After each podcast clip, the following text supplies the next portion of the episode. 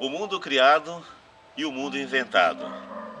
As religiões naturais que praticam a natureza ou que seguem as regras da natureza, como o budismo, os messiânicos, a própria Umbanda, nós sabemos que o mundo criado é a natureza, onde existe a composição do Criador, de Deus.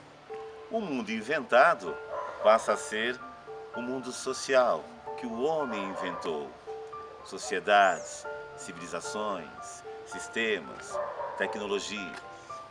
Dentro de um contexto ritualístico e até mesmo espiritualista, a gente vê e observa que é preciso sobreviver ao tormento da civilização.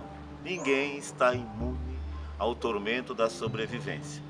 Passa a ser então o um mundo inventado um plano inferior, que nós chamamos até mesmo de inferno, plano inferior seria o inferno. O mundo criado, a natureza, seria então o paraíso. Essa é a grande definição do mundo espiritual. Como sobreviver ao mundo inventado pelo homem?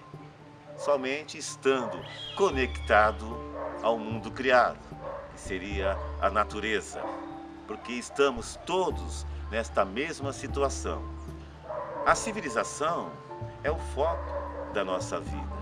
Precisamos sobreviver aos sistemas, nos adaptar, até mesmo a palavra resiliência, que significa adaptação, que significa resistência, que significa mudanças. Tudo isso é natural no mundo de hoje. Como diz o grande Darwin, vive melhor aquele que se adapta. Portanto, para se adaptar ao mundo inventado, temos que estar ligados, integrados ao mundo criado.